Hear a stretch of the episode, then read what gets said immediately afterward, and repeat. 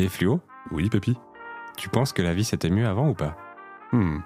Tu sais, c'est Jacques Ferron qui disait Il vaut mieux garder la nostalgie d'un paradis en le quittant que de le transformer en enfer en y restant. Qu'est-ce que t'en penses? Ah ouais, c'est exactement euh, la situation que j'avais avec mon ex. My body is ready.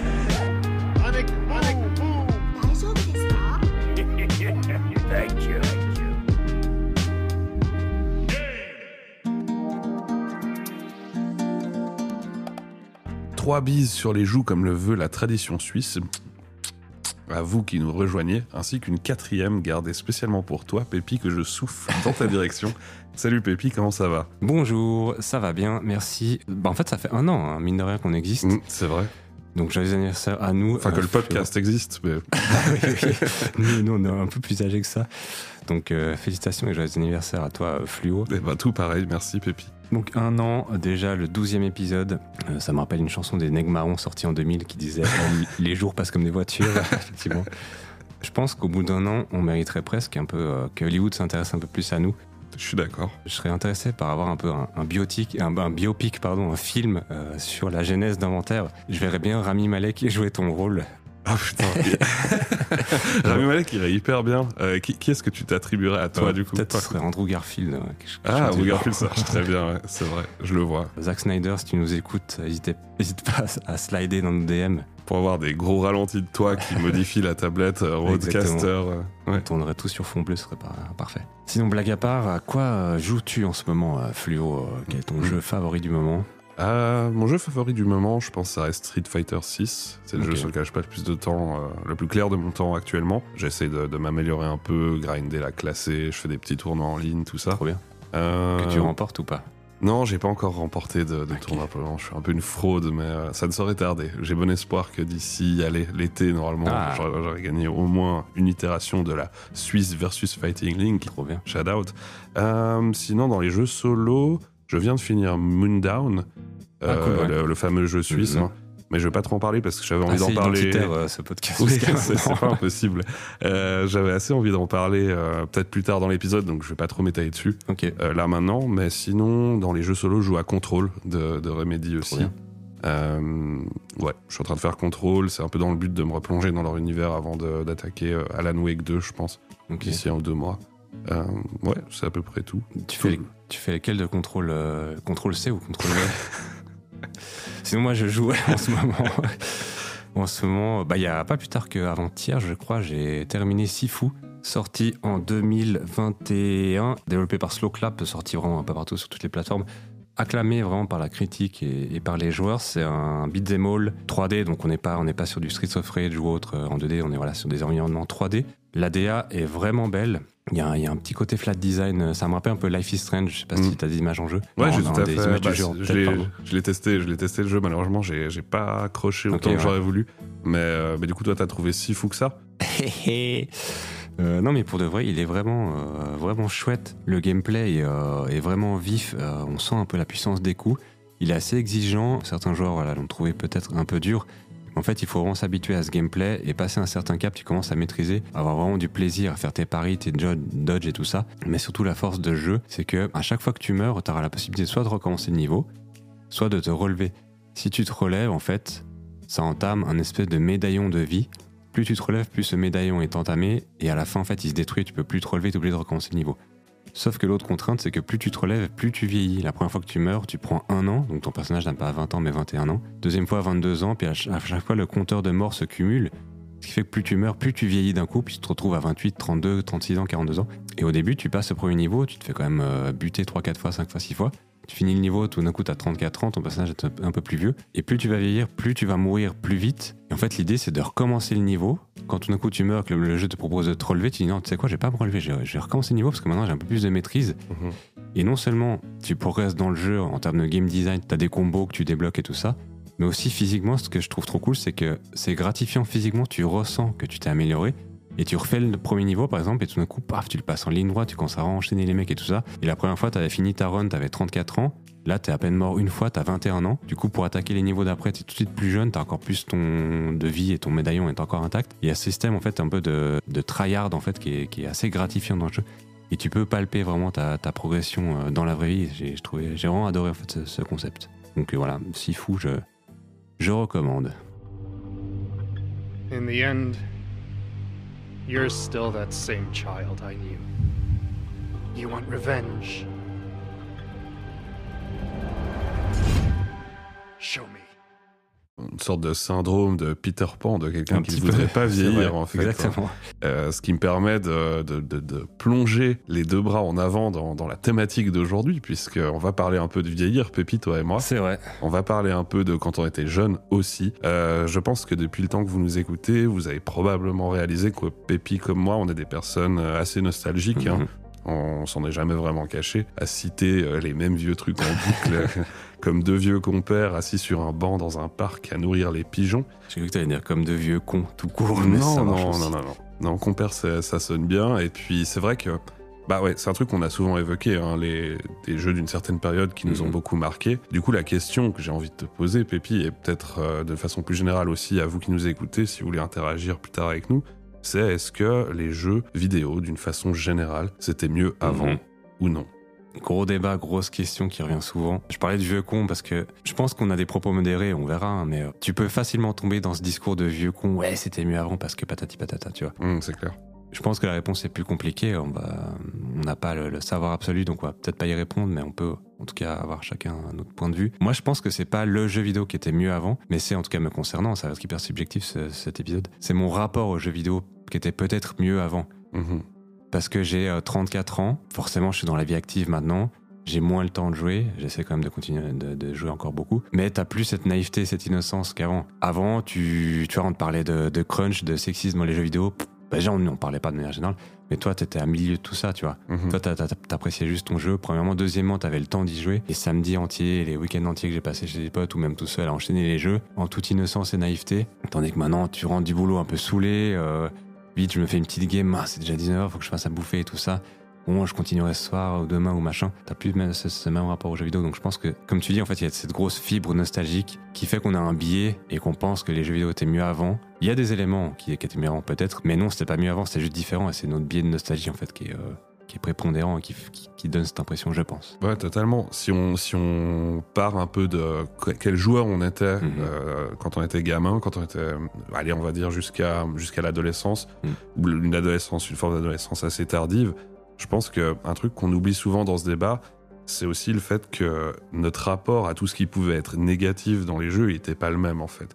Euh, C'est vrai, hein. Il y, a, il y a honnêtement, comment dire, une forme presque de patience, paradoxalement, je pense qu'on avait quand on était gamin, qui existe moins aujourd'hui. Euh, moi, j'ai les souvenirs d'avoir joué à des jeux. Aujourd'hui, j'y pense, ces jeux sont des merdes absolues. non, mais, non, mais vraiment, enfin, y a- un- je prends un exemple, hein, j'en ai mille, mais je sais pas si t'as déjà joué à Star Wars Masters of Terras Kasi.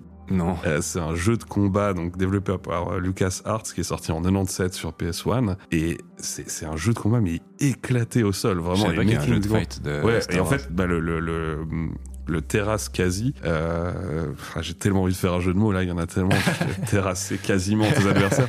C'est un art martial en fait qui est Ah, canon dans l'univers Ah de ouais, Star Wars. ah, C'est le ouais. nom de, bah, typiquement dans, dans, dans la nouvelle trilogie, les gardiens là, Mhm. je sais pas leur nom, de, de- du, du leader suprême Ah, oui, Snoke. En fait, pratique cet art martial, Ah. donc c'est un truc qui fait partie de l'univers de, de Star Wars. Et, euh, et en gros, bah, qui est pratiqué par les personnages dans le jeu, plus ou moins. Euh, le jeu, non, mais vraiment, va voir des images à l'occasion, hein, si, tu peux sur YouTube, c'est quelque chose. Mais tu peux incarner Luke et tout ça? Ouais, ouais, tu, peux, euh, tu pouvais incarner Luke, Leia, Chewbacca, Solo, toute la bande de base, avec euh, également Boba Fett, puis après des randoms dont on s'en fichait quand on était Ah petit. ouais. Euh, Il y avait surtout une mécanique très dysfonctionnelle de ring out, tu sais, un peu similaire à dans Soul Soul Calibur. Ouais. Ouais, merci. Euh, en fait, le truc, c'est que c'était tellement mal délimité, le niveau, que quand tu mettais ring out ton adversaire, il se couchait juste, mais au même niveau que la plateforme sur laquelle tu te battais, mais un peu en dehors. C'était hyper dur à voir, donc ça marchait pas très bien. Euh, ouais, c'était bien éclaté au sol. Bah éclater au sol, c'est le principe du ring out, justement. En fait, il y a, il y a deux mécaniques, je pense, qui fonctionnent. C'est aussi que quand t'es gamin, les jeux qui parlent un peu de ton univers à toi en Ouais, tant bah qu'enfant, ça marche hyper bien, en fait. La, référence. licence. hein. Exactement. Exactement. Et il y en a des bons et il y en a des mauvais, tu vois. Euh, rétrospectivement, le The Lion King sur, Mhm. sur SNES, je sais pas si tu l'avais fait. Euh, je l'avais fait sur Mega Drive. Sur Mega Drive ouais. aussi, il était sorti, ouais. C'est juste. euh, Qui est ultra dur d'ailleurs. Hyper Je dur. pense que j'ai jamais passé le troisième niveau. Mais celui-là, il est considéré, il me semble, comme assez bon, non? Bah, c'est un très bon platformer et celui-là, il, tu vois, il reproduit très bien là où bah, le jeu Star Wars de combat, c'est facile de, de- de te faire croire que t'es dans l'univers Mhm. de Star Wars, tu vois. Tu mets un fond noir derrière avec deux trois étoiles, un sol un peu blanc épuré, puis t'es dans Star Wars. Tu t'en fiches parce que t'as le personnage de référence. Mais, Mais dans ça- The Lion King, t'avais des, des, des niveaux en fait qui étaient hyper bien. Je sais pas si tu te rappelles le niveau des gnous où ça passait en, en mode euh, face à la caméra, puis tu devais courir Ah ouais, ouais. tu sais, pour faire, euh, pour faire, on peut spoiler le, le roi lion, je pense, pour faire euh, écho à cette scène où le père de Simba perd ma- malheureusement la vie, piétiné. Enfin, il y avait, il y avait une vraie recherche, en fait, il y avait un vrai truc. Mais ça pour dire que que ça soit bon ou mauvais, quand t'es gamin, t'as pas le, le même rapport. Non, déjà, voilà. Et c'est marrant que tu soulèves cette question parce que des fois, ça m'arrive de penser à un jeu de, de ma jeunesse, puis je vais voir un peu les tests en ligne par curiosité. C'est Mhm. que, t'as raison, c'est que des boosts qui des notes pourries. Et j'étais, ah ouais, non, mais moi, j'étais trop éclaté et tout. Je pense à un jeu Evil Dead, A Fistful of, of Boomstick. Ah, j'ai joué Peaceful T'as of Boomstick. Ouais, ouais. Sur Play 2, je l'ai fait avec un pote, mais mec, on a passé des heures, mais on s'est trop marré. Et j'étais allé voir les notes il y a pas longtemps, il a des notes pourries, et je pense qu'apparemment il est nul. Je suis sûr que si je le refais maintenant, il, ça se trouve il est pourri. Euh, je crois que j'avais fait Resident Evil Survivor aussi, c'est un espèce de rail shooter Ouais. sur Play 1. Ouais. J'ai des souvenirs incroyables, et pareil, en fait, il est, il est pas, pas si fou que ça. Mais ça me fait penser à autre chose, à, euh, au fait qu'à l'époque, je sais pas si c'était ton, ton cas, mais on avait tendance des fois à acheter les jeux par euh, simplement en regardant la, la boîte du jeu. Ouais, clairement. Et des fois, j'allais en magasin, je voyais une boîte de jeux incroyable, les images derrière, c'était fou. J'achetais le jeu, enfin j'achetais. Je demandais à mes parents, je devais un peu les, les insister pour l'avoir, ouais. Mm. Et il n'y avait pas ce truc de, de lire les tests et tout ça. Donc ça revient finalement à ce biais de négativité lié en fait à, à la jeunesse, hein, certainement. Mm. Et pas forcément à la qualité réelle et quantifiable euh, des jeux d'époque. Non, clairement pas. Et puis il y a- il y, a aussi un truc, alors tu parlais justement de, de choisir euh, pour les boîtes, euh, par rapport aux boîtes et à la jaquette. Moi, il y a des jeux que j'ai revisités, enfin plutôt découverts en fait Mhm. à l'âge adulte, qui sont objectivement des nanars absolus. Et je pense qu'il y a un truc assez fédérateur à se retrouver entre potes et à lancer un truc juste sur la base de. Bah, j'ai un pote qui a une grosse collection PS1 justement. Ok. Et il y avait euh, un jour, on regardait et tout, un peu un coup dans le nez, on check ce qu'il a. Puis là, je vois Warpath Jurassic Park. Warpath 2. Jurassic Park. Je suis là, donc, waouh, le nom et tout. Je tourne la jaquette. Il y a des dinosaures en train de, de se taper dessus et tout. Et dans lequel, donc, t'as un roster de. Tous des dinosaures, tu vois, tu les joues. Pareil, Trop le marrant. Ah, système c'est un de jeu de fight combo. aussi. Bon, vas-y, c'est un jeu de fight. Ah ouais. C'est des dinosaures. Il y a un Megaraptor dedans, Pépi. Un Ah ouais, Mégaraptor, il y a un Ankylosaurus. Il y a le T-Rex. Mais il se bat que avec les, avec les pieds. il peut pas donner de coups de poing. Euh, enfin bref, il y a un truc, euh, je trouve très chouette dans le fait de revisiter des nanars à l'âge adulte Mhm. Oui, euh, et qui fait justement aussi écho. Je, pense que ce jeu, enfant, il, il m'aurait tout autant plu en fait. ouais, ouais. Tu le regardes pas de la même manière oui, aujourd'hui, mais il m'aurait tout autant plu à l'époque. Non, c'est sûr. So you're probably asking yourself how a handsome devil like me ended up in a place like this with you, right? All right. I'll tell you the whole story, but I warn you, it ain't pretty. Mais ça me fait penser finalement à la question du rétro gaming maintenant. Euh, récemment, bah avant de jouer à Sifu, euh, dont je parlais avant, euh, juste avant, j'avais fait Silent Hill, premier dit non, parce que je Mhm. l'avais jamais fait. Mhm. Donc, première fois de ma vie, je le lance en 2024. C'est un jeu de Play 1, il est sorti en 99, donc autant dire que ça a bien vieilli. C'est vraiment, une, je dirais pas une bouillie de pixels, mais quand même des gros polygones. Bah, en fait, le jeu, c'était une masterclass, il m'a bluffé du début à la fin. J'ai fini le jeu, j'ai posé la manette, j'y ai repensé encore pendant 2-3 jours, et j'étais, waouh, la claque que je me suis pris en 2024 en le découvrant, tu vois, en partant de rien. Donc, comme quoi certains jeux ne vieillissent pas. Faut, faut passer l'esthétisme. Le, côté, euh, voilà, le côté polygoné euh, pixel, ça m'a pas tant gêné, surtout dans Silent Hill, parce qu'il a déjà une ambiance un peu crasseuse et malsaine. Donc finalement, ça a accentué Mhm. euh, ce côté malsain. Le plus dur à passer, c'était finalement le gameplay. Je pense que de manière générale, c'est c'est ce qui vieillit le plus dans les jeux, c'est le gameplay. Parce que voilà, on fait des avancées en termes de, de technologie, de game design, de gameplay, qui font que c'est de plus en plus fluide et dynamique et rapide. Tout d'un coup, relancer un jeu de Play 1, oh, le perso, il était, c'était un tank, il était assez rigide. Mais au bout de 5, 10, 15 minutes, j'avais réussi à passer outre. J'ai eu un peu l'impression que ma mémoire musculaire de l'époque, tu vois, est revenue. Puis tout d'un coup, c'était OK. Je jouais avec les petites flèches de, la manette de play, donc même pas le joystick. En fait, c'était OK. Et, euh, et je me suis pris une claque euh, sur un jeu de, de 99. Donc, ouais, pour ça, pour dire que certains jeux ont vieilli, d'autres sont tout autant appréciables maintenant. Donc, il n'y avait pas de mauvais jeux avant, de mauvais jeux maintenant. Finalement, il y a des bons jeux euh, partout, des mauvais jeux partout. Et je pense qu'il y a par contre certains éléments liés à l'industrie du jeu vidéo qui étaient peut-être mieux avant. Totalement. Euh, Je pense notamment au. Bah, il y a toujours un peu ce débat, ce débat, ce débat pardon, de, de jeux pas finis avec les patchs Day One, les patchs correctifs et tout ça. Bah, ça, On ouais, On ça, dit toujours maintenant à l'époque, euh, ouais, au moins ton jeu était fini, tu le payais euh, 60, 70, 80 balles, il était fini.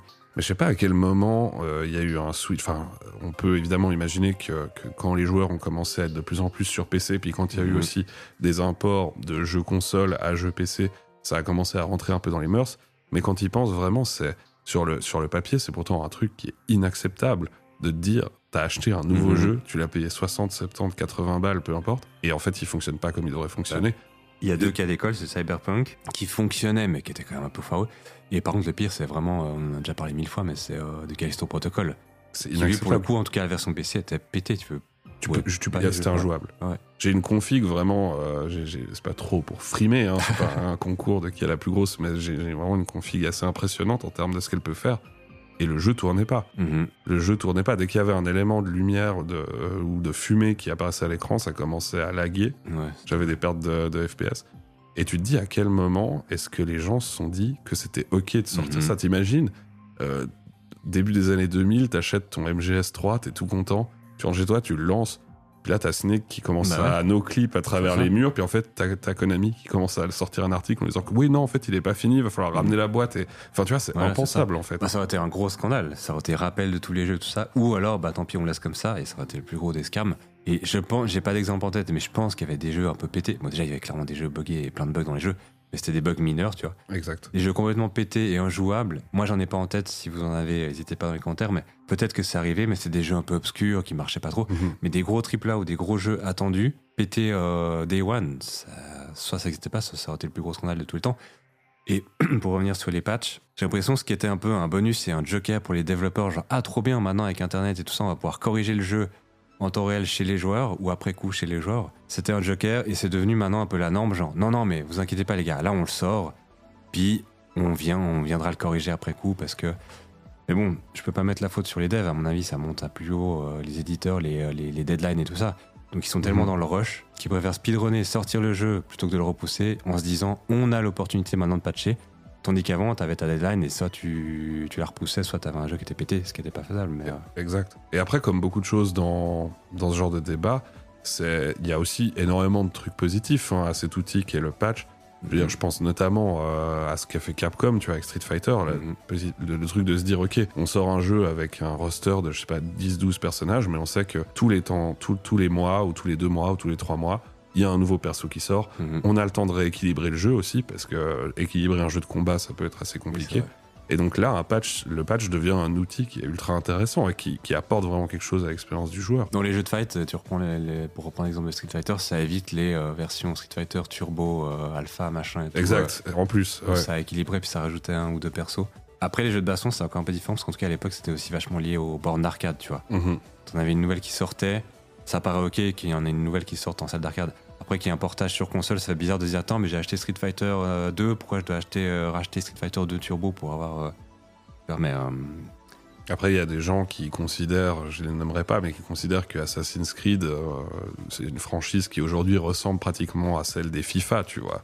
Où il y en a un qui sort par année et puis ils ont, ils ont changé de décor. je suis un peu dans ce camp-là. Moi, ouais, ouais.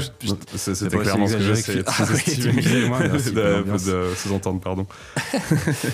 tu sais, tu peux être franc avec moi. je sais, je sais. I, I read on the internet that our games have had a few bugs. I did. I read it on the internet, so it's true. And that uh, sometimes it doesn't just work. T'as parlé tout à l'heure de choisir les jeux par rapport à la jaquette, euh, Mhm. à la boîte et tout. C'est un truc, pour le coup, que moi, j'expérimente. J'ai plus trop l'expérience de ça, en fait, aujourd'hui. Euh, ça revient énormément dans ce débat, la disparition du, du matériel, Mhm. ou du rapport au matériel qui est différent, tout du moins. Euh, je sais que, bah, par exemple, on a tous les deux grandi à Genève. Fut un temps, il y avait trois magasins spécialisés de jeux vidéo, trois franchises, hein, parce qu'en réalité, ouais. il y avait même plusieurs de ces magasins qui avaient deux ou trois shops dans Mhm. la ville. Euh, des trucs comme Dog Games, Shoryuken, Miximage. Virtual Dreams, où on passait nos après-midi entourés de, de gadgets aussi. Ouais, ouais. C'est pas parce que quand on parle de matériel et matérialisé, dématérialisé, c'est pas que les boîtes de jeux, c'est aussi le Mhm. nombre, je sais pas, la quantité d'accessoires. Moi, j'ai souvenir d'être dans un Virtual Dreams, d'hésiter à dépenser 200 balles dans une manette spéciale qui était sortie pour euh, jouer à Fantasy Star Online sur GameCube. Je sais pas si tu vois à quoi je fais référence. C'est celle manette. qui a le clavier en dessous, là? En fait, elle a le clavier entre Ah les oui, deux, oui. Ouais, entre ouais. les deux anses de la manette. Donc en fait, c'est vraiment une manette GameCube qui aurait été coupée en deux et réussi un, un QWERTY juste. au milieu.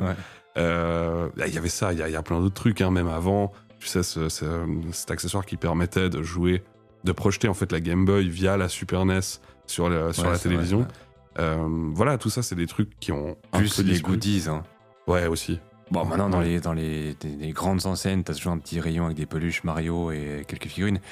Mais je trouvais qu'à l'époque, t'avais vraiment dans ces magasins une ambiance, une atmosphère. Euh, t'avais tout d'un coup peut-être une petite borne d'arcade ou en tout cas un écran qui diffusait un peu des, des jeux vidéo. Puis t'avais comme dis les rayons jeux, rayons accessoires. Puis t'avais toujours quand même des petits goodies, des figurines, des machins, des- même des t-shirts ou autres.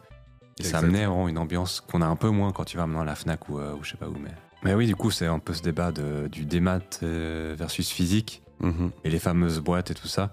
Moi, j'ai mis du temps à passer les caps du dématérialisé parce que j'ai toujours eu ma petite collection, ma petite ludothèque et puis j'aime bien avoir mes boîtes de jeux euh, derrière moi, même si j'ai conscience que ça prend de la place. On pourrait, aller, on pourrait même aller plus loin dans le débat écologique hein, avec ces boîtes en plastique euh, qu'on conserve et tout ça. Et c'est une fois que je me suis mis réellement à jouer sur PC, pas juste avoir un petit PC avec lequel je fais un peu tout, puis de temps en temps je joue, mais vraiment une grosse config euh, PC gamer. Bah, t'achètes plus de jeux PC en boîte, quoi. T'as Steam, t'as l'Epic Game Store et tout ça, donc tu finis par acheter tous tes jeux en démat. Exact. Puis après, bah, j'ai fait pareil sur euh, Switch et puis sur PS4. Puis euh, voilà, une fois que t'as passé le cap un peu du démat, tu t'y mets partout. Ce qui est hyper pratique, ça je dis pas. hein. Tu lances machin, ton, ton Steam, ton truc et tout, tu lances ton jeu et tout ça, c'est cool. Tu fais pas l'effort d'aller en magasin, d'aller acheter ta boîte, tout ça, ça prend pas de place comme disais avant dans, dans ta ludothèque. Mais, et ça on est tous d'accord dessus, quand tu parles à tous les joueurs et que tu dis c'était mieux avant ou pas ou autre, ils vont te sortir l'exemple du oui, mais avant ton jeu il t'appartenait. Oui, mais tu pouvais le prêter, le vendre. le- on, on parle surtout du, du marché de l'occasion. Tu sais, oui, mais ça a tué le marché de l'occasion. euh, parce que c'est vrai que c'était clairement un marché à part. Il y en a qui, achetaient que des jeux en, en occasion. Mhm. Tu peux encore maintenant, hein, dans, dans certains, certaines petites boutiques, tu as, des jeux de PS5 en occasion. Mais c'est vrai que le dématérialisé fait qu'il y en a de moins en moins. Et moi-même, bon, c'est assez rare que j'ai revendu mes jeux. hein. Je crois que j'ai dû revendre une fois dans toute ma vie un jeu.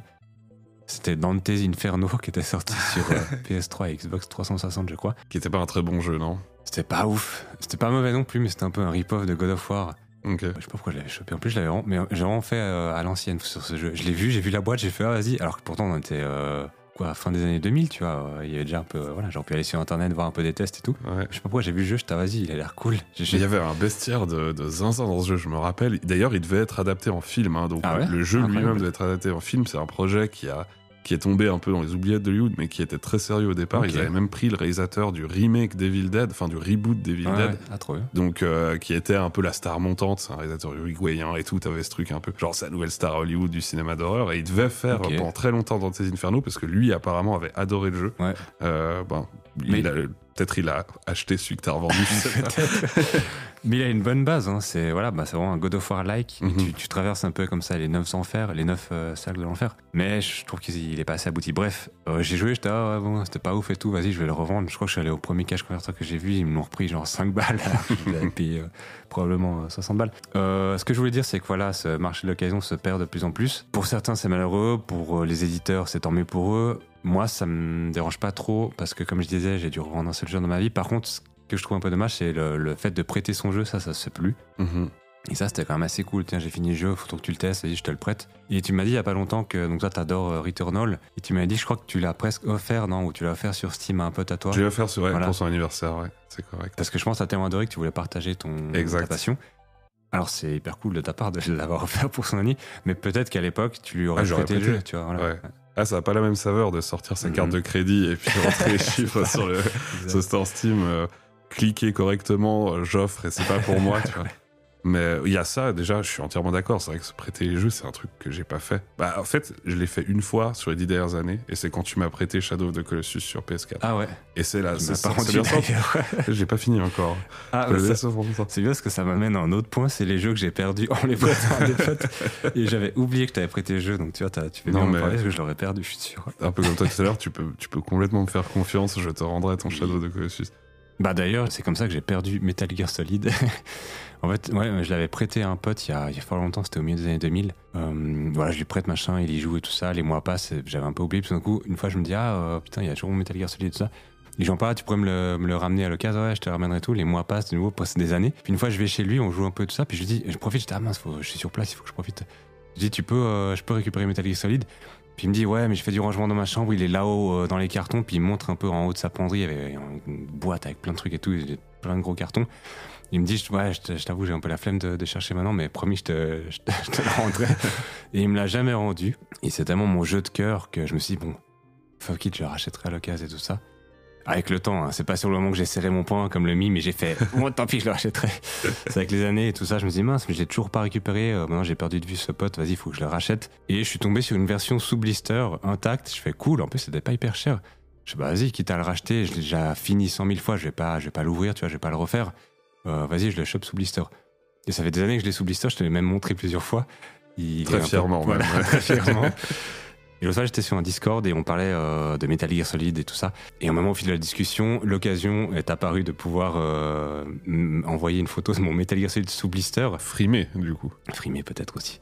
Non, mais j'avais fait une vanne autour du, du fait qu'il était retourné sur blister. Et un des membres de ce Discord qui s'appelle Ronnie, donc euh, salutations à Ronnie, Salutations. euh, a commenté ma- la photo de mon MGS sous blister en répondant Ah bah voilà le faux blister. Sous-entendu qu'en fait je m'étais fait euh, arnaquer. Euh, donc voilà, après il y a eu un gros débat autour de ça. J'ai même hésité à l'unboxer devant eux, tellement qu'ils m'ont fait péter les plombs. Euh, avec le recul, c'est possible hein, que ce soit un faux blister, mais bien fait dans le sens de tout ça. En gros, ils l'ont reblisté quoi. Mhm. Euh, je suis pas triste parce que euh, déjà je m'en fous, puis en plus je l'ai pas payé cher. Euh, puis j'aime bien que ce soit un peu un espèce de Schrödinger MGS, c'est-à-dire que tant que tu l'as pas ouvert, tu sais pas si l'erreur en est ou pas. donc, euh, donc petite dédicace à Ronnie du Discord Merugezu. Euh, D'ailleurs, on salue les, tout- toute la, la team du Merugezu. Euh, allez voir un peu ce qu'ils font. Ils font des vidéos YouTube, euh, ils font surtout des podcasts depuis, depuis un bon moment. C'est hyper intéressant. Donc voilà, on, on les salue. C'est la petite recommandation de ce mois-ci. Bonjour. Peut-être que, ton, peut-être que ton pote, il a, il a gardé ton MGS, il l'a jamais touché. Et il a fait le truc le plus méta que tu puisses faire, à savoir qu'il l'a laissé dans un carton. Oh, joli. Donc référence à Charlie Snake euh, et sa cachette du carton. Euh, mais voilà, voilà, pour revenir un peu sur ce- cette histoire de boîte de jeux et de prêt et de revente, euh, c'était l'occasion à l'époque de perdre des jeux comme ça et je j'ai pas oublié mon Shadow of the Colossus fluo. This is how you share your games on PS4. Here, take this. Thanks. PlayStation. Il y a aussi un truc, bah, je crois que t'en avais déjà parlé, je me demande si c'était pas dans l'épisode aussi sur les remakes, mais allez l'écouter. Il y avait ce- ce- tout ce truc autour de l'expérience d'acheter un jeu. Mhm. Acheter un jeu, c'était un peu l'odeur du cellophane neuf et tout, et surtout, c'était le livret. J'ai Ouais, j'ai ce vrai. souvenir tellement fort d'ouvrir la boîte Mhm. de Resident Evil 2, sortir le livret, en arrivant et tout, chez mon pote, on check, t'as les petits descriptifs des personnages, t'as deux, trois zones un peu qui sont expliquées, parfois il y avait même euh, des, des petites maps, un peu le des bestiaire d'inventaire, ça, le bestiaire. un peu de ah ouais, c'est Ça bon, ça teasait. a l'air dingue. ouais. Et ça, c'est un truc dans l'expérience aujourd'hui d'acheter un jeu qui existe euh, pas ou presque plus. Euh, et c'est pour Tu- ça aussi que, ouais, pardon. Non, ouais, c'est vrai que tu perds cette saveur. Et d'ailleurs, c'est assez drôle parce que quand tu fais du rétro gaming, et ça m'est arrivé euh, avec Silent Hill, euh, en fait, rien n'est expliqué dans le jeu. Parce que il part du principe que tu regardais Exact. le livret. C'est dans le livret que tu avais les Exact. touches, que tu avais le, le contexte. En fait, j'ai fait le jeu machin et tout, puis bon, avec, euh, avec le temps, tu finis par capter un peu les mécaniques, c'est toujours un peu les mêmes, tu vois. Ah, t'es un vétéran des jeux vidéo, Pépi, en plus. Euh, mais euh, du coup, j'ai vite capté les touches, mais j'ai pas eu le réflexe tout de suite d'aller voir le PDF ou j'en sais rien sur internet, tu vois. Et, euh, et après coup, par curiosité, juste pour avoir un peu le contexte et puis un peu la saveur de, de l'époque, je suis allé bah, choper le manuel sur, en PDF sur internet. Mhm. J'étais, ah, mais c'est marrant, en fait, les trois premières pages, c'est le contexte. T'as un, t'as un petit texte, que ah, ça se passe machin dans la ville de Silent Hill et tout. Et c'est assez drôle, en fait, me- le jeu me, me l'a pas, me l'a pas donné. Parce qu'en fait, j'ai ce biais euh, de joueur euh, moderne qui a l'habitude qu'il n'y a plus de bouclettes, de livrets. Tu lances ce jeu, puis le tuto est déjà dans le jeu, on t'explique les touches, on te met en surbrillance les machins et tout ça. Donc c'est drôle de se forcer un peu à jouer à l'ancienne, puis de, de- de se replonger en fait dans, dans- dans le livret pour, pour comprendre un peu plus le jeu. Mais ouais. Ouais, bon, exact. Et moi, c'est un truc qui m'a énormément marqué, qui me manque hein, Mhm. d'une certaine manière. Et c'est pour ça que ce, ce fameux jeu euh, Tunic d'Andrew Schuldeis Oui. a aussi, aussi bien marché sur moi, parce que c'est un truc bah, qui est sorti genre il y a deux ans, je crois, 2022. Et en fait, dans Tunic, qui est un petit jeu d'aventure euh, où tu joues un petit renard, ça ressemble un peu à Zelda, ça ressemble à beaucoup de trucs. C'est un peu un Zelda-like euh, et un peut-être un Soulsborne dans les. Et dans ouais, c'est vrai, mécaniques, ouais, ouais. totalement.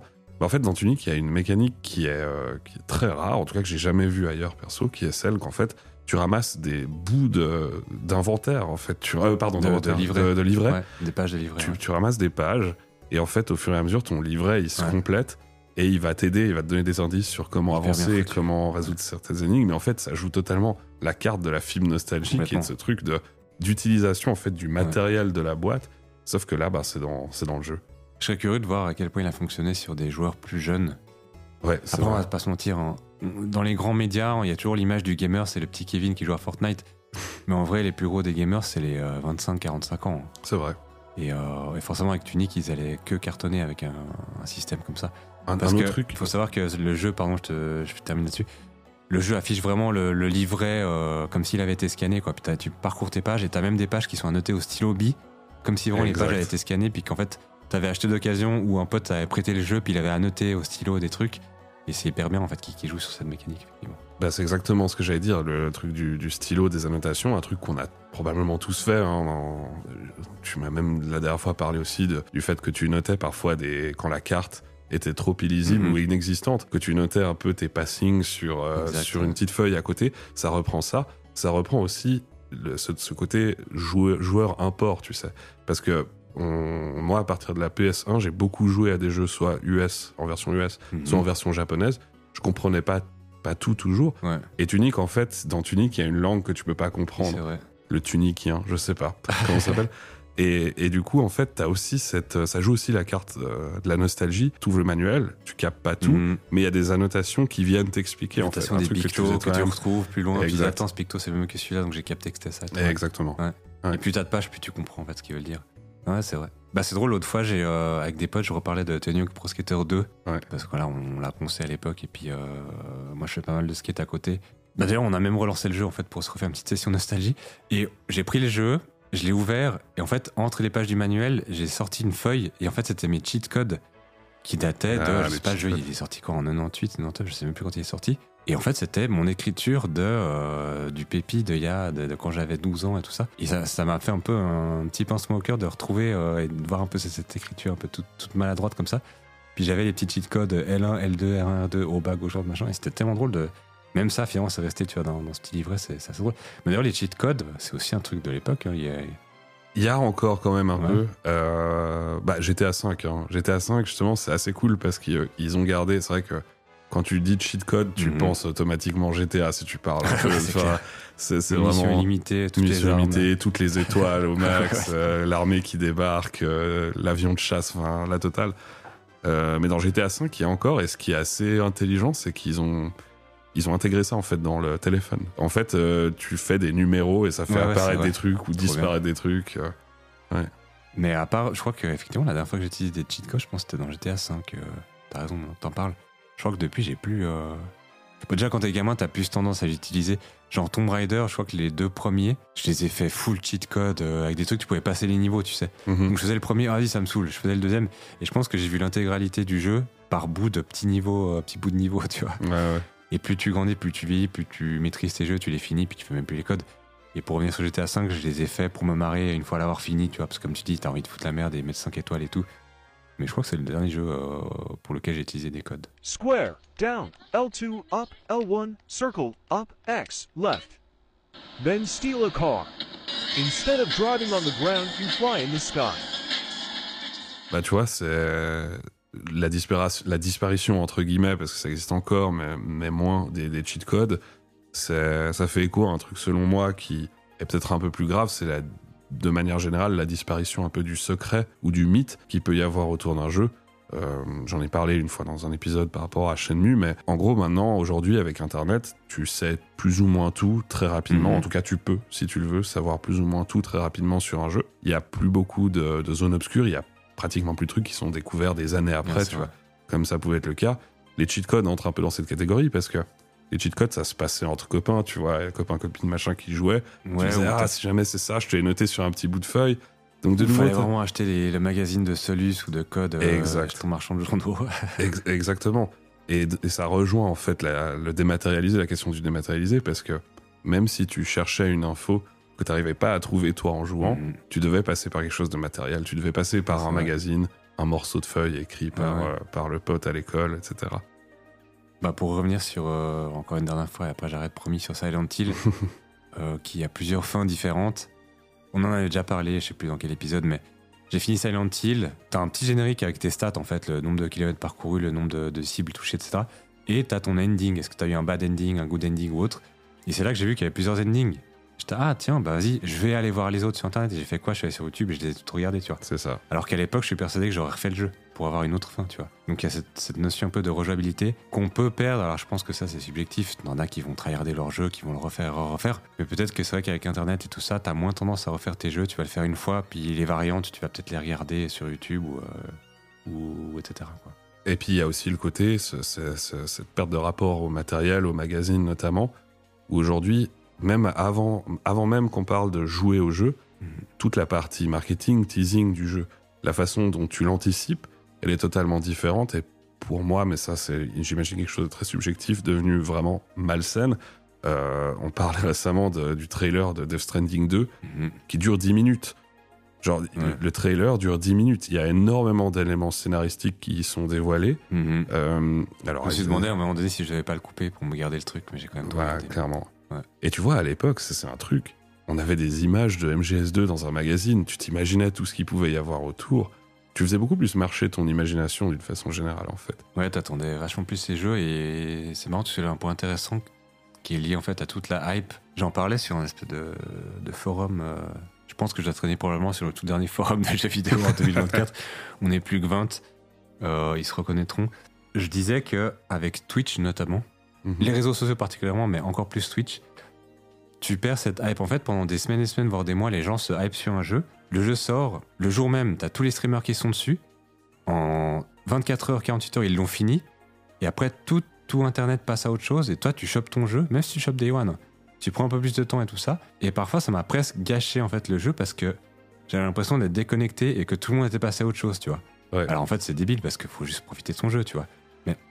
Le fait d'avoir tous ces streamers qui se jettent dessus, qui le poncent en 48 heures parce que euh, ont la chance de pouvoir jouer toute la journée, et que le lundi ils sont passés au suivant, tu te dis bah merde, moi je suis encore sur ce jeu-là, tu vois. Et les gars, putain limite t'en parles puis c'est déjà trop tard, tu vois. Ouais, un peu ce loser qui débarque après la guerre. Et c'est vrai qu'à l'époque, j'ai l'impression que t'appréciais plus la venue du jeu parce que c'était des petites bribes d'infos. Très clairement. C'était un article euh, dans un magazine, c'était deux screenshots et tu bavais sur les deux screenshots, tu les analysais en boucle. Et parfois même, c'était c'était des suppositions. C'est-à-dire que dans des articles, c'était les gens écrivaient fréquemment, les journalistes, la presse jeux vidéo écrivaient fréquemment on imagine que, Ouais, commençaient leurs phrases comme ça parce qu'ils n'avaient pas toutes les infos. Exact. Parce qu'il n'y avait pas tout sur Twitter, il n'y avait pas tout sur Wikipédia, il n'y avait pas tout sur YouTube. Tu disais les previews. Ah, on a eu la chance, ça existe encore les previews. Maintenant, t'as les, t'as les rendez-vous presse et tout ça. Les, les gens sont invités à, à tester le jeu et, euh, en avant-première et à faire une preview. Mais les previews, je trouve qu'elles avaient beaucoup plus d'impact que maintenant. Dans la preview, moi, je m'en fous parce que je me dis, soit, de toute façon, je peux voir le jeu de mille et une autre manière, soit votre preview, elle va être pétée parce que de toute façon, on- ils vont le repatcher 150 fois derrière et puis euh, ça va plus être le même jeu à la sortie. Et pire, le pire de tout ça, maintenant, c'est les leaks. Ouais. Les pauvres développeurs et éditeurs, euh, bah, Rockstar en a fait les frais avec GTA 6, mais plein d'autres studios aussi en font les frais euh, chaque année. C'est que t'as même plus le plaisir d'avoir un rendez-vous fixe comme le 3 ou comme des gros événements où tout d'un coup ils balançaient les trailers et tout ça. De toute façon, tout est leaké avant. Soit ça te gâche tout, les développeurs ça leur nique tous leurs leurs heures de boulot. Euh, Ils ont contourné le truc en faisant un peu chacun leur événement. Tu T'as les PlayStation Showcase, t'as les Nintendo Direct, ce qui fait qu'ils peuvent plus ou moins contrôler l'info en essayant de la, la Mhm. distiller- la- en la distillant un peu euh, tout au long de l'année. Mais ça empêche pas quand même les leaks. euh. Bah après, en parlant de leaks, si on y pense d'une d'une façon un peu détournée, euh, je sais pas si, bon, évidemment tu t'en rappelles, mais les démos, les démos de jeux à l'époque, hein, Mhm. qu'on pouvait trouver dans les magazines ou parfois même dans certains autres jeux, je pense le plus gros exemple, c'est la démo d'MGS2, mais de Metal Gear 2, mais je vais, je vais y revenir. Euh, en fait, les démos étaient des leaks, mais des leaks contrôlés, des leaks volontaires. On dévoilait ce qui était voulu. Les trailers de jeux, les trailers de films Mhm. n'appartiennent pas aux réalisateurs et n'appartiennent certainement pas aux développeurs. Ouais. Donc en fait, ce qui t'est ce qui t'est montré, c'est parfois beaucoup trop. Mhm. Parce qu'aujourd'hui, pour générer de la hype, il faut montrer un Ouais, peu plus. ça, ouais. Et, et les démos, c'est aussi un truc que je trouve qui est assez regrettable quand on, quand on part un peu en mode nostalgie. C'est que c'était, c'était super chouette, en fait, de se hyper soi-même en ayant le droit Ah à ouais. 5, 10, 15, parfois C'est 20 vrai. minutes. euh. Et moi, je de faisais les démos en boucle. Exact, c'est un truc qui, qui existe encore, hein, mais, mais beaucoup moins et de nouveau. Il y en a moins, t'en as encore un peu, mais euh, effectivement, plus, plus beaucoup. Mais celle, celle de, de MGS2, pour y revenir, je sais pas si tu te souviens, le- un truc qui était assez brillant, c'est que ça avait été mis dans le jeu Zone of the Enders Mhm. de Konami, Ah ouais. hein, qui est un jeu où euh, t'incarnes un mecha, tu te bats. Moi, c'est un, un jeu que j'avais beaucoup aimé, mais que j'avais fait parce qu'il y avait la démo Ah ouais. de MGS2 qui venait avec le, le jeu. Donc, euh, donc c'était une autre façon de marketer, c'était une autre façon de générer de la hype. Mhm. Je trouve qu'aujourd'hui, c'est pour moi assez dur de. Je suis plus trop attaché en fait à ce qui va sortir. J'attends, je regarde ce qui sort et Et alors, encore une fois, est-ce que c'est un biais? Parce que maintenant on est dans la vie adulte et on a moins le temps de s'intéresser peut-être. Mais moi, maintenant, déjà, les news, je les ai par euh, Twitter. Je prends plus le temps de lire des articles, tu vois. Mhm. Ah, la presse papier, on n'en parle même plus, mais, même prendre le temps de lire un article sur IGN ou j'en sais un, ou Gamecult ou autre, je fais plus. J'ai des bribes d'infos sur Twitter, je suis là, ouais, ok, on verra. Tout d'un coup, je l'ai sorti. Ah, il est sorti, je savais même pas qu'il était sorti il y a trois jours. Puis tout d'un coup, je le joue, puis voilà. Mais est-ce que c'est parce que la hype, euh, tout va beaucoup trop vite et du coup, il y a moins cette hype? Est-ce que c'est à cause des leaks? Est-ce que c'est simplement parce que maintenant j'ai 34 ans j'ai plus le temps de m'y intéresser, puis je fais le jeu à mon rythme. Et tant pis, tu vois, j'ai plus cette attente de Ah ouais, vendredi, trop bien, dès que je sors des cours, je chope le jeu, tu vois. Possible, hein, mais. euh, Bah, je pense qu'il y, a- il y a des deux, et je pense qu'il y y a aussi surtout le partage de l'info qui a un gros impact. À l'époque, tu lisais le truc, t'étais seul face à ton magazine, tu te prends l'info, Et il fallait en parler absolument. ouais. Exactement. Et fondamentalement, t'as un peu l'impression d'être le Mhm. seul à l'avoir jusqu'à ce que tu la partages avec quelqu'un d'autre. Il y, a, y a ce rapport, en fait, au matériel qui te, qui te fait sentir, Mhm. ouais, un peu spécial ou différent, ou à part, en tout cas, du moins. euh, jusqu'à ce que tu partages l'information. Mais c'est plus le cas aujourd'hui. The Pizza Powered PlayStation giveaway. Right now, for $9.99, buy a large one-topping Pizza Hut stuffed crust pizza and get a PlayStation demo disc with cool games like Crash Bandicoot Warped and more, and a chance to win $200,000. J'ai une question pour toi, Pépi. Est-ce que tu te rappelles de quand on a commencé à devenir bon, bon pote? Genre passer le passage de connaissance simple à vraiment bon pote et euh, que ça s'est fait euh, sur le jeu Guacamele. Ah ouais. Bah, tu vois, j'avais oublié, je suis désolé. Ouch C'était Euh, pas si longtemps que ça. Alzheimer me guette. Non, mais t'as raison, c'est vrai que. Ouais. C'est ça, c'est à le titre parce du que jeu. tu venais jouer à Guacamole, euh, à Guacamele. Guacamele, ouais. ouais, ouais, non, non, c'est un, un titre jeu de mots, je pense, je pense que c'est moi qui aurais oui. pu le faire. Euh, en fait, c'était la première fois depuis longtemps que je revivais un peu cette expérience de multi Mhm. dans le salon, euh, la cave, peu importe. La, la chambre dans la cave, toi? Euh, J'avais un pote qui avait une cave, Non. euh, mais une cave aménagée, Ah ouais. avec un billard Ah et tout. Ouais, ouais. T'es pas un truc obscur. euh, Non, pas dans une cave sombre avec juste une prise, une console et puis. la techno et des gens là. Exactement. Euh, si je parle de ça, c'est parce qu'il me semble que c'est aussi une question hyper intéressante quand tu parles de est-ce que les jeux vidéo étaient mieux avant ou non. Mhm. C'est l'évolution du, du multijoueur. Euh, Ouais. Je pense que le premier truc à écarter, c'est que clairement, quand t'es gamin ou ado, ou même jeune adulte, t'as beaucoup plus le temps de te retrouver à 4 dans la même pièce sur une Nintendo 64 Mhm. ou euh, une Xbox 360 et, et jouer, spammer le même jeu, ou tenter tout, un tas de trucs différents, peu importe. Euh, Qu'aujourd'hui, en fait, où au final, on, on se retrouve beaucoup en ligne, en fait, pour Mhm. jouer. Ouais. Euh, C'est vrai que moi, ce qui me manque le plus, c'est euh, c'est les sessions locales, Mm. comme tu dis. Mais je pourrais pas dire que c'était mieux avant ou c'est mieux maintenant. C'est vraiment deux concepts tellement différents. À l'époque, bah, tu jouais euh, en local chez tes potes. Maintenant, t'as les jeux en ligne. Je trouve que l'expérience en ligne, solo, je m'explique, c'est genre, tu, tu te retrouves avec des randoms. Moi, elle m'agace vite. Mais par contre, avec Discord et même plein d'autres plateformes, on a tellement la possibilité de se retrouver avec des potes. Et je pense que j'ai- jamais autant joué avec des potes que maintenant, en fait, avec les modes Ouais, online qu'à l'époque.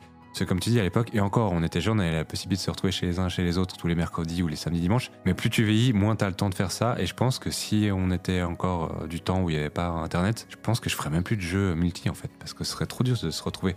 Et rien que hum, Guacamele, euh, dont tu parlais avant, je crois qu'on l'a pas fini. Hein. non. T'es venu deux, trois fois chez moi, puis après, bah, en fait, c'était tellement chaud de se choper. Alors, le paradoxe dans tout ça, c'est que maintenant, on se retrouve euh, Plus fréquemment plus, plus fréquemment pour, pour inventer un podcast et même pour d'autres choses. Mais, euh, mais c'est plutôt plus dur de trouver le temps et de réunir des potes que maintenant, des fois, c'est genre lundi soir, machin, t'es complètement crevé et tout.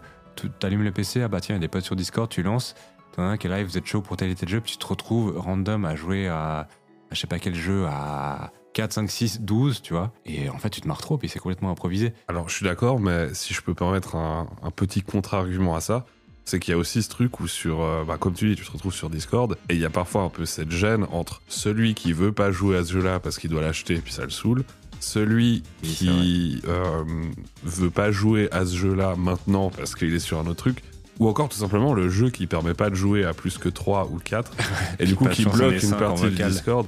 Euh, t'as le pote qui est là, attendez, je vais vite fumer une clope. Mhm. Celui qui est là, attendez, moi, avant de relancer, euh, il faut littéralement que j'aille finir de cuire mes pâtes et préparer ma sauce. Enfin, il y a quand même, tu perds une certaine simplicité, une forme de simplicité. C'est un peu si tu compares comme à l'époque, tu prépares une session GoldenEye avec trois de tes potes, puis d'un coup, il y en a deux autres qui débarquent comme ça que alors t'attendais pas, tu que- vois. Oui. À l'époque, c'était préparé, c'est rendez-vous chez moi demain à 14h et tout le monde venait, c'est clair. Et Maintenant, c'est improvisé, mais finalement, tu- euh, comment dire, euh, sur la durée, tu te retrouves, je, je pense, à plus jouer en ligne maintenant qu'avant. Oui, c'est vrai. Même si des fois il y a des sessions foireuses pour toutes les raisons que tu viens de citer, mais, euh, mais la facilité elle est là. Tu, tu lances ta game, qui est chaud, vas-y, machin, tu puis les gens te rejoignent. Alors qu'à l'époque c'était vraiment une organisation. Donc je- le, le côté présentiel et physique du local me manque, même si euh, ça m'arrive quand même de le refaire. euh, je l'ai fait il y a pas longtemps sur Broforce, euh, jeu complètement incroyable.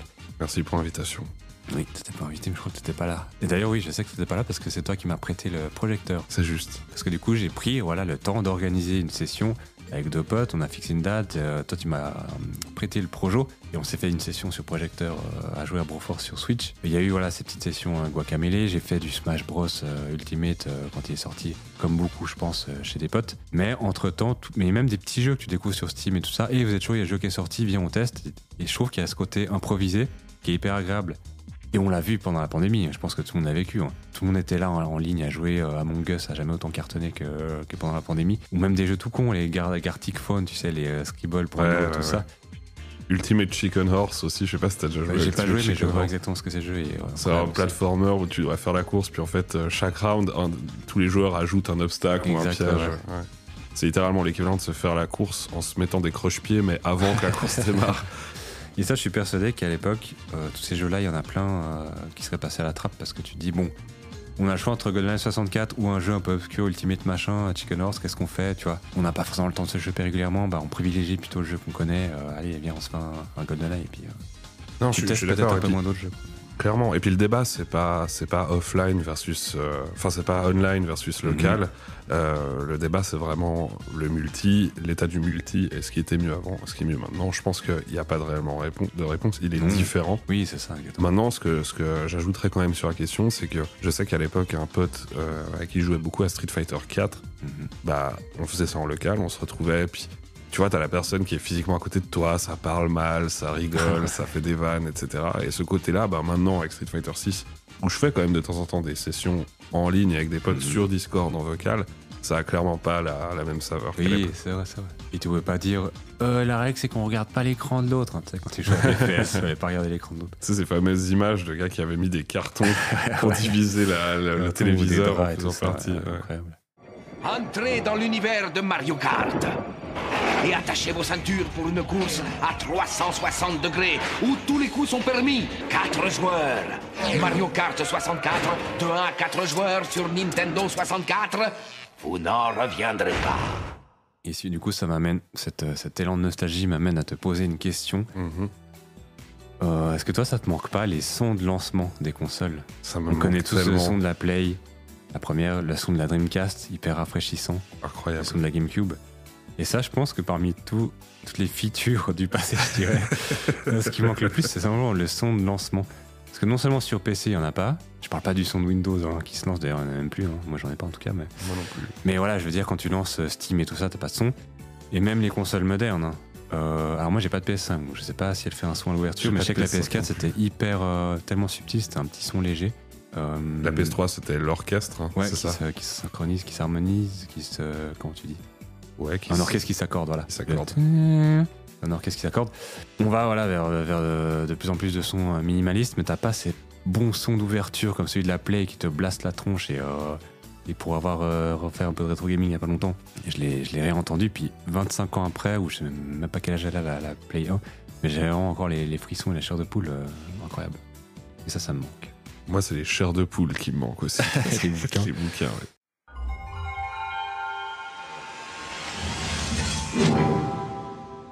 Et une autre question que j'avais, c'est aussi les manettes. Euh, manettes Ah ouais. filaires versus euh, manettes sans fil, mais sans fil comment? À batterie ou à pile? Euh, Toi, t'es quel team Euh, Vu que toi, tu fais pas mal de, de compétitifs, t'es quoi? T'es dans l'input lag qu'il faut éviter, donc t'es filaire ou, je suis assez dans les lag qu'il faut éviter. Je suis ouais, toujours en filaire. Euh, Ah ouais, c'est vrai même, euh, qu'actuellement, bah, en fait, depuis plusieurs années, je joue principalement sur PC. Donc j'ai une manette de PS5 pour mes jeux solo, un stick arcade Mad Cats, petite page pub euh, pour, euh, pour les jeux de combat, et puis c'est tout, tout en filaire, ouais. Ta manette de PS1 est branchée tout le temps au PC Elle est branchée tout le temps Ah, au PC. Ouais. C'est triste histoire, j'ai pas Bluetooth sur ma tour. Ah ouais j'ai une Bon. tour de malade, mais j'ai pas Bluetooth. Je pourrais mettre un adaptateur, mais en fait, non, je me suis habitué. Oui, mais surtout, t'es devant ton PC, t'es à 50 cm de ton PC, donc le fil, tu t'en fous. Au pire, il un peu euh, sous les genoux, mais. Complètement, ouais. C'est Ouais. pratique quand, euh, quand les manettes sans fil sont arrivées sur console et que t'étais dans ton salon à 2-3 mètres de ta télé, ça c'était vraiment cool, c'est vrai. Et toi, du coup? Sur console, c'est rare que je branche mes manettes à part pour les charger, donc je suis toujours sans fil. Sur PC, j'ai, euh, je suis toujours sur la manette de, de Xbox One qui est compatible, euh, qui est à pile. Et d'ailleurs, euh, ça soulève toujours un peu des débats sur Internet. euh, Les manettes filaires à batterie ou à pile, Mm. beaucoup sont pour les manettes à pile, tout simplement parce que l'argument c'est que dans 20 ans, s'ils veulent ressortir la manette, ils changent les piles puis elle fonctionne. Une batterie, si elle est dead, euh, t'es vite niqué en fait. Le problème que j'ai avec les manettes à pile, c'est que franchement, chez moi, je crois que j'ai plus aucun appareil qui fonctionne sur pile. Donc, j'ai pas vraiment de réserve dans mon placard de pile. Et l'autre fois, je crois que justement, ma manette n'avait plus de pile. J'ai ouvert mon petit placard euh, où j'ai ma réserve de pile, de scotch, de machin, tu sais. J'avais plus de pile, j'étais mince. Le réflexe, c'est vas-y, je vais prendre une télécommande, tu sais. Mais en fait, Euh, t'as plus. Et j'ai plus. Euh, Ta télécommande, c'est un iPhone, enfin, ça se charge c'est ça, en l'occurrence, moi j'ai pas la télé-télé, euh, j'ai euh, une Apple TV avec deux trois applications. Bah, la manette, la, la- pardon, la, la télécommande de l'Apple TV elle se recharge aussi. Donc j'étais super, bon bah demain j'irai acheter des piles. En attendant, bah évidemment, la manette tu peux quand même la brancher en filaire puis elle fonctionne, hein, heureusement. Mais c'est pour ça que je préfère quand même les manettes à batterie parce que tu les recharges. Mais finalement, c'est vrai que le, le truc ultime ça reste les manettes filaires. hein. Ouais, je suis C'est vrai qu'à distance, euh, comme je disais avant, euh, dans ton salon ou autre, c'est un peu chiant. Mais sur PC, euh, ça m'arrive des fois d'avoir ma manette toujours branchée. Oui, t'as le câble un peu entre les genoux, mais au moins tu l'allumes, ça démarre tout de suite. T'as pas. Cela dit, alors déjà, merci d'avoir répondu à la question de est-ce que les télécommandes c'était mieux avant, euh, au passage, mais est-ce que t'aurais pas meilleur temps simplement d'avoir un de ces trucs, tu sais, pour recharger les piles? Moi, je sais que à l'époque de la Game Gear, qui, Mhm. qui butait 8 piles en, Ah, la en, seconde. 3 heures de jeu, euh, bah, j'ai vite, euh, mes parents m'ont vite euh, forcé à investir dans un. Oui, alors ça, c'est le truc ultime. Ouais. C'est pile rechargeable. Ouais. T'as les, les avantages de, de la recharge et des piles, effectivement, c'est vrai. Par contre, euh, globalement, à la question de est-ce que les manettes étaient mieux avant ou maintenant, moi clairement je réponds maintenant. J'ai jamais eu autant de confort que sur la manette de la PS5, c'est clair. de très très loin. L'ergonomie a évolué. Je hein. sais que les manettes Xbox Elite aussi, avec des, des systèmes de gâchettes, Mhm. euh, tu sais, au niveau ouais. de tes phalanges, enfin c'est hyper bien pensé. Euh, tu mets ça à côté d'une manette NES qui ressemble à une petite tablette de chocolat. le choix est Avec vite les angles qui te pètent les mains. Exactement. ouais. Ouais, non, là, il y a clairement eu l'évolution euh, d'ergonomie et évolution technique à ce niveau-là, ça c'est sûr. You gotta run, jump, faster, higher. The Nintendo Power Pad puts you in total control. You are the game. You are the power. Now you're playing with power, body power. You get the Power Pad, Control Deck, Zapper, and three games only in Nintendo's exciting new Power Set. Un dernier point qui revient souvent dans les débats, c'était mieux avant, c'est les fameux DLC. Mhm. Oui, mais maintenant il y a des DLC à foison, euh, les jeux sont morcelés, ils sont pas finis, on annonce des DLC avant la sortie et tout ça. J'ai pas l'historique, hein, je suis pas allé farfouiller de quand les premiers DLC sont apparus. Je sais que pendant la, durant la, la génération de consoles PS3 360, ça y allait à foison. Ouais. C'est à ce moment-là qu'ils ont débarqué en masse. Mais finalement, les extensions, ça a un peu toujours existé. Je me rappelle quand j'étais gamin, j'adorais les Sims sur PC, j'y jouais beaucoup. Et il y avait déjà des extensions qu'on appelait d'ailleurs extensions ou add-on et pas DLC. Le jeu de base qui était déjà trop bien, puis si tu voulais avoir des animaux de compagnie ou partir en vacances avec tes Sims, t'achetais l'extension. Je me rappelle avec un pote, on, attendait un peu à chaque fois euh, l'extension avec joie. Ça choquait pas, peut-être parce qu'il y en avait peu et qu'ils étaient plus distribués dans le temps. Maintenant, il y en a beaucoup, et surtout, ce qui choque un peu les joueurs, entre guillemets, c'est que des fois, ils annoncent un jeu qui va sortir dans un an, puis ils annoncent déjà le DLC avec, tu vois. Et t'as envie de dire aux gars, mais dans ce cas-là, pourquoi pas intégrer tout, tu vois, euh, tout dans, dans le même jeu, quoi. Mais euh, des fois, c'est bien amené, des fois, c'est un véritable chapitre qui s'ajoute, ou un roster de joueurs ou autres, de personnages, de, de combattants, je veux dire, c'est- bienvenu. Des fois, tu dis, tiens, c'est un peu rajouter, euh, tu vois, rajouter de la durée vie ou, euh, ou faire tourner un peu plus la cache machine en rajoutant du contenu additionnel dont on pourrait se passer ou qui pourrait être intégré dès le début. Maintenant, voilà, euh, rien n'est obligatoire, hein, t'es pas obligé d'acheter le DLC, mais en fait, le problème, c'est que ça te prend quand même un tout petit peu en otage. C'est-à-dire que parfois, t'as fini ton jeu, t'es passé à autre chose. Euh, là, l'exemple qui me vient en tête direct, c'est celui de, de Cyberpunk. Moi, j'ai fait Cyberpunk dans la souffrance quand il était tout buggé, tout nul, et euh, que le DLC n'était pas encore sorti. J'ai entendu beaucoup de bien de ce DLC, mhm. énormément. Ouais. Mais pour moi, enfin, je suis partagé parce que Cyberpunk, je l'ai fini, j'ai eu la fin que j'ai eue, et c'est pas nécessairement un jeu sur lequel j'ai envie de revenir. Mais Ouais, d'un ouais. autre côté, j'ai ce FOMO en fait bah oui. de par la présence de ce DLC, la sortie de ce DLC. A contrario, celui d'Elden Ring, je l'attends de pied ferme parce que c'est un jeu dans lequel j'ai envie de me replonger. Ça fait un moment que je me dis est-ce que je me relance une run Elden Ring, etc. Fondamentalement, je dirais pas qu'il y a, en tout cas de mon point de vue, une réponse claire là-dessus. Ce qui est certain, c'est que en termes de message, en termes de ce que tu dis métaphoriquement, Mhm. il y a un truc que je trouve assez problématique. T'as le côté cache machine, comme tu l'as dit. Il y a aussi le côté euh, ah mais mince. euh, on aurait pu mettre ça ou ah mais on n'a pas tout raconté au niveau du scénario. Alors en fait, il faudrait peut-être mettre un peu plus la tête Mhm. des joueurs dans l'écran pour qu'ils comprennent vraiment Ouais, ouais. que ça soit fait en termes d'ajout de- de- d'éléments de, gameplay ou d'éléments scénaristiques. Dans les deux cas, j'ai un peu l'impression qu'on me tape derrière la tête euh, pour me faire comprendre un truc que j'aurais peut-être pas compris. ou- Ouais. L'expérience pour moi, euh, et une fois de plus, ça va dépendre des, des joueurs, des joueuses. C'est globe très souvent, c'est une fois que c'est terminé, je passe à autre chose et je garde le jeu dans un, dans un coin de ma tête. Mhm. Si je reviens sur un jeu plus vieux, c'est parce que je l'ai pas fait la plupart du temps. Ouais. Donc les DLC, je vois un peu ça comme euh, ouais. En fait, je m'en fiche un peu pour être honnête. Oui, Je moi je suis assez neutre euh, par rapport à la question. Je suis pas, euh, pas anti-DLC, je suis pas pour Voilà. non plus. Je vais regarder le DLC, si le contenu m'intéresse, je vais le prendre, sinon non. Mais ça va s'arrêter là, effectivement. Après, il y a des DLC qui ont des contenus superficiels, je vais peut-être passer à côté. Mais là, Mhm. encore une fois, hein, libre à chacun d'acheter ce qu'il veut. D'autres où tu as un vrai contenu, un nouveau chapitre ou une nouvelle zone ou autre, bah, euh, tu parlais d'Elden Ring. Moi, je l'attends aussi, ce DLC. Les DLC, les DLC de Breath of the Wild, par exemple, je suis passé à côté. Oh. C'est ok, Ouais. tu vois. L'épreuve de force des épées, je sais plus comment elle s'appelle, je m'en fous. Avoir la moto, je m'en fous. Enfin, tu vois. Je, je vais peut-être dire des trucs faux parce que justement, je les ai pas fait, je m'y suis pas intéressé. Mais j'ai pas ressenti le besoin de. J'ai pas eu l'impression de louper une expérience dans Breath of the Wild en faisant pas les DLC, en fait. Bah, c'est marrant que tu dis ça parce qu'il y, a- il y a un truc quand même auquel je viens de penser qui contredit un peu euh, ce que moi-même je viens de dire. Mais c'est en fait les DLC de Dark Souls 2 par exemple. Mhm. J'ai fait Dark Souls 2 longtemps, des années, des années après sa sortie. Et du coup, je me suis même pas rendu compte. J'ai pris la- l'édition Ah oui, le qui pack. contenait le ouais. pack avec tous les DLC. Ouais. Et en fait, du coup, pour moi, mon expérience de Dark Souls 2 avec DLC, c'est l'expérience de Dark Souls 2 en fait. Parce que Ouais, euh, ouais. je réalise pas que c'est les, les- les parties même qui m'ont le plus marqué. Exact. Je réalise pas que les, les, les parties que j'ai préférées même du jeu sont en réalité du contenu additionnel que certains joueurs ont découvert plusieurs mois, Ouais, plusieurs années après la sortie du jeu. Donc euh, peut-être que c'est un peu comme les séries où il faut attendre, attendre et attendre que tout soit sorti pour tout faire d'une traite. vrai, C'est vrai aussi, ouais. Luckily for the Mapathetic, there is a cure. The new Modern Warfare 2 stimulus package actually revives gamers. Download the new Modern Warfare 2 stimulus package on Xbox Live and start living again. Et euh, j'avais dit dans ta toute, toute première question du podcast que j'avais récemment fini Moondown. Mhm. Euh, Moondown, donc, qui est un jeu suisse. Nous sommes nous-mêmes suisses. C'était une grande fierté de faire ce jeu. Faut pas du tout, je m'en fiche en réalité.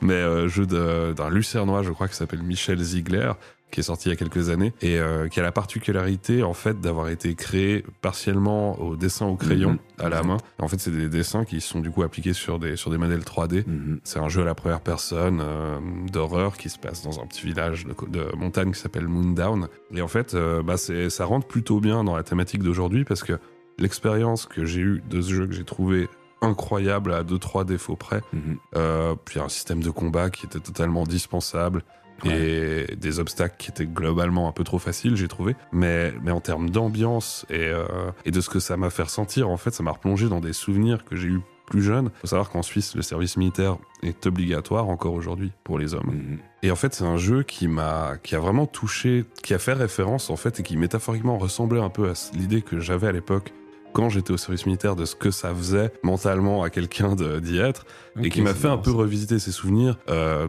au niveau de certains, certains chapitres du jeu, Mhm. notamment un où tu descends dans un bunker vraiment profondément, ça m'a fait penser à ça. Il y a toute une allégorie aussi autour du, du, du fusil, parce qu'évidemment quand tu fais l'armée en Suisse, on te donne une arme à Mhm. feu que tu as le choix de garder ou non une fois Mhm. ton service militaire terminé. Euh, moi je me réjouissais de la, de la retourner évidemment, j'avais pas envie d'avoir ça chez moi. Pas de la retourner contre toi. Non, T'en étais pas. Tard. Euh, non, et en fait, dans le jeu te laisse euh, aussi l'option à la fin.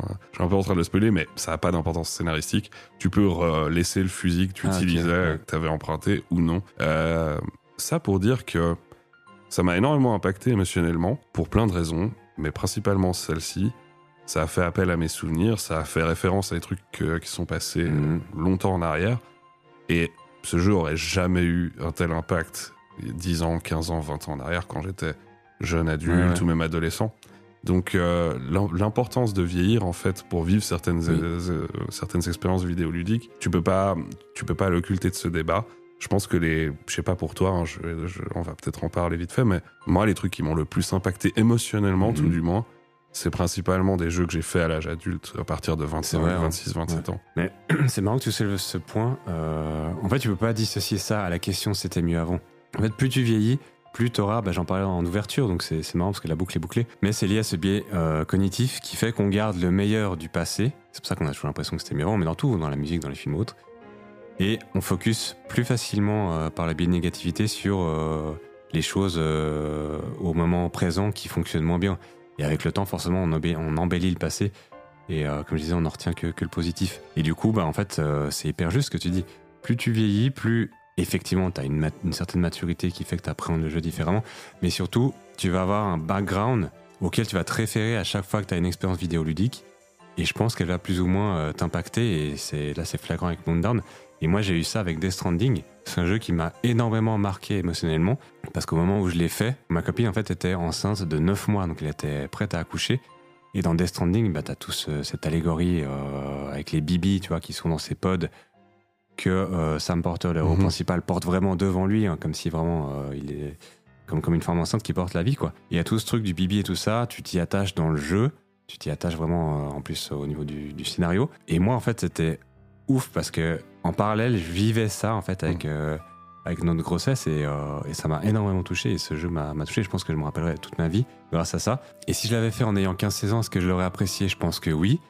Je me serais dit, ah ouais, chouette, c'était une chouette expérience, le gameplay, etc. Il était cool, le Mhm. scénario, waouh, il est, il est super. Peut-être que ça se serait arrêté là. Peut-être qu'il n'y aurait pas eu cette profondeur d'analogie avec ma vie personnelle et tout ça. Donc, euh, et ça, c'est vrai que c'est un truc qu'on développe, je pense, avec l'âge et la maturité. Je veux pas dénigrer euh, les enfants ou les adolescents qui jouent, c'est super. Mais d'expérience, quand je me projette euh, en arrière, je me dis, il y a certains jeux que j'ai aimés, mais de manière premier degré, tu vois, ouais, il était cool ce jeu. Puis voilà, c'était cool. Il n'y avait pas ce- cette profondeur où tout d'un coup tu poses la manette, tu commences à réfléchir. Exact. Bah, Il y a beaucoup de gens qui, qui considèrent que la nostalgie, c'est quelque chose qui se met en place un peu quand, quand le, le présent, ce qu'ils sont en train de vivre là maintenant, est pas à la hauteur de- Mhm. de- du passé. En réalité, je pense, je considère ça comme étant un peu faux, dans le sens où, comme tu l'as dit, on a déjà d'une part tendance à embellir, à embellir le passé, Mhm. et puis dans, dans l'instant T, t'as pas encore la référence ou l'expérience qui va te permettre de, de comment dire réfléchir Mhm. correctement sur ce qui est en train de vivre ou de ce, que t'es en train de, ce qui est en train de se passer. En gros, ce que je veux dire par là, c'est que l'expérience autour d'être un joueur quand on était plus jeune était probablement plus agréable. Parce qu'on était plus jeune, Mhm. parce que l'époque était différente, parce que pour toutes les raisons qu'on a citées aussi, le rapport au matérialisé, etc., était différent. Les jeux, quant à eux, je suis pas sûr qu'ils étaient spécialement mieux à l'époque. Il y a des chefs-d'œuvre qui ont été faits 20 ans en arrière ou 30 ans en arrière, et il y a des chefs-d'œuvre qui sont faits aujourd'hui. Ouais, je suis d'accord avec toi. Non, effectivement, je suis complètement d'accord avec toi et euh, je pense que c'est même la, la plus belle manière de conclure cet épisode. Euh, vous l'aurez compris, oui, on est nostalgique, mais on est aussi assez lucide. Et finalement, on a compris qu'il y avait du bon euh, à chacune des périodes. Euh, merci, Fluo, en tout cas, pour, pour ce débat hyper intéressant. Merci à toi. Merci à vous de nous écouter chaque mois. N'hésitez pas, voilà, comme d'habitude, à nous suivre sur les réseaux sociaux Inventaire Podcast. On se réjouit euh, de discuter jeux vidéo encore et toujours pendant de longues années, je l'espère, pour pouvoir dire un jour Inventaire, c'était mieux avant. on vous fait des gros bisous, on vous dit ciao ciao. Merci Fléau, merci tout le monde. Bisous. Ciao tout le monde.